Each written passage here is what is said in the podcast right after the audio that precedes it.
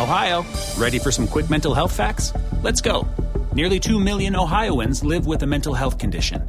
In the U.S., more than 50% of people will be diagnosed with a mental illness in their lifetime. Depression is a leading cause of disability worldwide. So, why are some of us still stigmatizing people living with a mental health condition when we know all of this? Let's listen to the facts and beat the stigma. Ohio, challenge what you know about mental health at beatthestigma.org. ¿Qué tal? Muy buenas tardes, bienvenidos una vez más a este espacio de liderazgo y desarrollo con Adrián Ruiz. Como siempre es un placer extraordinario que me estén acompañando en este episodio, donde les quiero platicar temas de relevancia para desarrollar tus capacidades como líder, como coach, como mentor de un equipo de trabajo. Y recordemos que el liderazgo no solamente aplica en los ambientes laborales, también lo podemos visualizar principalmente en la escuela, en la familia, con los amigos, y ser personas de influencia positiva siempre será algo gratificante, ya que ayudar a otras personas a ser mejores creo que es la, labor más noble y loable que existe. Pues bueno, vamos a empezar con el tema del día de hoy. Eh, está relacionado con una actitud que se ha tomado recientemente, que ya existía desde hace muchos años, pero recientemente se ha dado mucho auge, se le ha llamado de alguna manera como la renuncia silenciosa, Existen dos términos. Primero que nada hay que entender el que es la llamada renuncia silenciosa, que es de lo que vamos a platicar hoy, y el despido silencioso. Ambos son muy preocupantes porque denotan indudablemente algo que hace falta, que es la confianza, la falta de comunicación, pero se derivan principalmente por ciertas situaciones que existen en los equipos de trabajo que van derivados de esta falta de comunicación, de esta falta de interés por parte de una de las dos partes que están involucradas y que terminan afectando considerablemente a las organizaciones o a los equipos de trabajo. Generalmente ocurre que siempre en los equipos de trabajo existe eh, ciertas preferencias. Eh, por mucho que los jefes quieran no tener alguna preferencia, siempre se van a inclinar por aquellas personas que cumplen con los objetivos, que son más cercanos a ellos y esto es debido a que son reacciones naturales del ser humano el tratar de tener un contacto social con aquellas personas con las que tienen más química, con las que tienen una mejor relación. Y esto genera muchas veces que ocurran eh, ciertos tratos injustos o que sean percibidos por injustos por algunos miembros de la organización.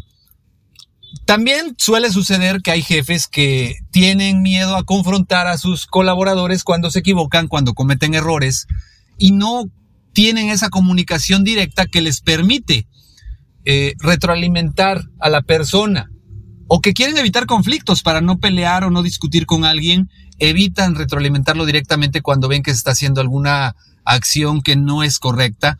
Y al omitir esto, evidentemente la otra parte lo toma como una falta de interés y es ahí donde se da esta famosa renuncia silenciosa, que no es otra cosa más que la falta de interés o la falta de compromiso de una persona, el desinterés por cumplir en un trabajo donde no se siente valorado, donde no se siente tomado en cuenta, donde no siente que ya contribuya y hace solamente lo mínimo necesario para poder llegar a la quincena y que le paguen su sueldo.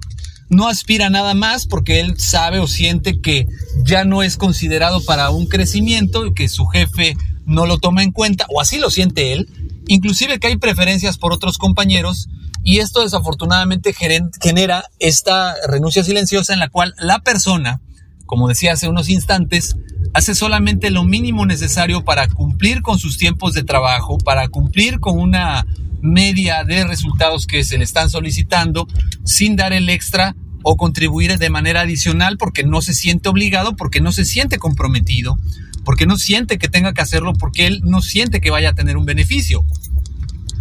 Precisamente vuelvo a lo mismo, esto está provocado porque en ningún momento se le retroalimenta de manera positiva, no se le comenta acerca de eh, los pros, los contras, no se le comenta acerca de su desempeño, si es bueno, si es malo, no se le reconocen sus logros y resultados, o a lo mejor a él no se los reconocen y él siente, o, o si realmente a sus compañeros de trabajo o compañero en específico se le está reconociendo y a él no. Esto genera que las personas tomen esa actitud de si no reconocen mi trabajo, yo no me voy a esforzar más. Es preocupante porque deja ver de cierto modo una falta de liderazgo porque al final de cuentas el líder tiene que voltear a todos lados de su, de su equipo de trabajo, tiene que conocer muy bien a su personal para evitar que este tipo de situaciones se den. Si un líder empieza a detectar una baja de rendimiento, un estancamiento en los resultados o un resultado muy bueno, tiene inmediatamente que acercarse a sus colaboradores para ya sea, primero, si está dando un muy buen resultado, felicitarlo y ver qué está haciendo bien y que lo pueda replicar para seguir dando un buen resultado. Segundo, si su resultado ha bajado, ver cuáles son las causas por las cuales su resultado ha bajado, qué puede hacer para mejorar, establecer fechas y compromisos de mejora para ayudarlo a mejorar, saber en dónde lo puede ayudar en temas de capacitación para desarrollar habilidades que quizás el empleado no tiene todavía desarrolladas. Y la última, que es cuando hay un estancamiento de un empleado que no sale de un resultado o se mantiene estático en un resultado. Y el análisis que tiene que hacer aquí el jefe es por qué tu resultado no mejora, por qué te has estancado. ¿Por qué no has avanzado cuando a lo mejor los demás ya lo hicieron? Platicar con la persona, saber exactamente qué le está pasando, qué percepción tiene. Ohio, ready for some quick mental health facts? Let's go. Nearly 2 million Ohioans live with a mental health condition. In the US, more than 50% of people will be diagnosed with a mental illness in their lifetime. Depression is a leading cause of disability worldwide. So, why are some of us still stigmatizing people living with a mental health condition when we know all of this? Let's listen to the facts and beat the stigma.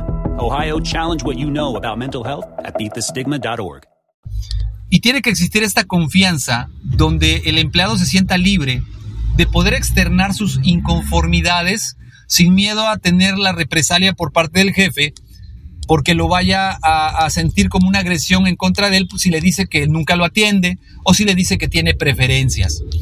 Esta confianza se tiene que dar por parte del jefe principalmente, quien tiene que dejar en claro que él está ahí para ayudar, que él quiere saber cómo ayudar al empleado que tiene este, este problema, de qué manera él puede contribuir a que su resultado mejore, si necesita algo en particular de él, es decir, entrenamiento, acompañamiento, eh, para que él pueda dar un mejor resultado. Pero esto tiene que salir del líder. Si el líder desafortunadamente no hace esto, obviamente el empleado va a entrar en este modo de renuncia silenciosa, donde desafortunadamente, vuelvo a lo mismo, él deja de contribuir de manera significativa y solamente hace lo mínimo necesario, esperando quizás que lo despidan para también concluir este ciclo en el cual él ya no se siente a gusto y donde no tiene a lo mejor el valor necesario para él mismo tomar la decisión de decir, sabes que se terminó. Y aquí es una parte muy importante porque desafortunadamente cuando alguien toma esta decisión, pues no solamente hace perder el tiempo de la organización, sino que él también pierde un valioso tiempo donde él podría estar buscando un lugar donde pueda desarrollar sus talentos al máximo, donde realmente se sienta valorado, donde realmente él pueda contribuir y no estar perdiendo el tiempo en un lugar donde no se siente a gusto. Pero bueno, esas ya son, son decisiones personales que la gente tiene que llegar a la conclusión y no se le puede llegar a forzar en ningún momento. Aquí lo ideal es que el jefe siempre tenga esa disponibilidad de escuchar, de atender, de ver de qué manera puede ayudar. Si tú como jefe lo estás haciendo y si tú como jefe estás viendo en qué manera apoyas a tu personal, creo yo que entonces tú ya llevas ese 50% ganado. Por otro lado, también el despido silencioso es muy similar pero desde la perspectiva del jefe. Es decir, el jefe generalmente siempre tiene un empleado que es aquella persona con la cual se apoya más, aquella persona que siempre utiliza como ejemplo. Y muchas veces a los empleados que tienen pocas habilidades, que no tienen el mismo conocimiento, que no dan el mismo rendimiento que sus empleados estrella, generalmente los van haciendo a un lado. Van tomando la decisión de darle oportunidades a aquellas personas que ellos consideran mejores según su criterio y no le dan la oportunidad a otros de demostrar la capacidad que tienen, ni tampoco se acercan con ellos para ver de qué manera los pueden apoyar. Simplemente la decisión que toman es no apoyarlos, no darles el seguimiento y buscar el tener este, esta parte de criticar o encasillar a la persona, ¿no? Por eso es muy importante que eh, el jefe tenga esa capacidad de poder ayudar a sus empleados a ser mejores, de ayudarlos a desarrollar competencias cada día, de ponerles actividades que les ayuden a desarrollar estas competencias, que en un principio es obvio que no lo van a hacer, que no se va a ver ese resultado, pero al final esto eh, ayudará a que se desarrollen estas competencias. Hay que tener un poquito más de paciencia, hay que tener un poquito más de acompañamiento si queremos realmente ver los resultados. No podemos ver resultados de la noche a la mañana y quizás estos empleados que tenemos que son muy eficientes, que han logrado tener este, esta capacidad de entender o desarrollar esas habilidades muy rápido, a lo mejor tienen una habilidad especial y qué bueno. Obvio, también merecen ese reconocimiento y ese resultado, pero tenemos que voltear a todos lados como jefes para buscar que todo nuestro equipo de trabajo se sienta integrado y evitar estos dos temas tan importantes como son la renuncia silenciosa y el despido silencioso. Creo yo, y espero que si ustedes opinan diferente me lo hagan saber, que depende mucho del liderazgo que ustedes puedan llegar a tener. Obviamente va a haber gente con la que no podemos ya hacer mucho, con la que ya no podemos hacer nada, y eso tiene muchas, muchas veces que ver con la compatibilidad entre jefe y empleados. Y en estos casos, pues es muy difícil querer forzar las cosas, a veces lo más sano es pues buscar otra alternativa para el empleado o que tú mismo como empleado busques otra alternativa, pero no tratar de forzar las cosas. Al final, si tú lo intentaste, si tú hiciste lo necesario para ayudar a tu colaborador, o tú como colaborador hiciste lo necesario para acercarte con tu jefe y no viste el resultado deseado, busca entonces la manera de no estancarte ahí y no de pasar parte de tu valioso tiempo en una situación, en un círculo vicioso que lejos de ayudarte, te mantenga estresado, te mantenga preocupado, te mantenga en una situación donde tú mismo no tienes el crecimiento que quisieras tener. Espero que haya sido de su agrado el contenido del episodio. Si fue así, por favor hágamelo saber. Los medios de contacto, como siempre, ya saben, el correo electrónico adrianrogelioruiz.com en Twitter me encuentran como Adrián Rogelio Ru. De igual manera, pues saben que este, me pueden dejar sus comentarios, qué temas quisieran escuchar, sus experiencias personales también, si ustedes han pasado por este tema o han pensado en alguna vez en la renuncia silenciosa o en el despido silencioso. Eh, me encantaría saberlo. Sobre todo también que compartan este episodio con alguien que consideren que le pueda servir y hacer más grande esta comunidad. Yo me despido, les agradezco como siempre su atención les recuerdo, mi nombre es Adrián Ruiz. Nos seguimos escuchando. Hasta luego. Ohio, ready for some quick mental health facts? Let's go. Nearly 2 million Ohioans live with a mental health condition. In the U.S., more than 50% of people will be diagnosed with a mental illness in their lifetime. Depression is a leading cause of disability worldwide. So, why are some of us still stigmatizing people living with a mental health condition when we know all of this? Let's listen to the facts and beat the stigma. Ohio, challenge what you know about mental health at beatthestigma.org.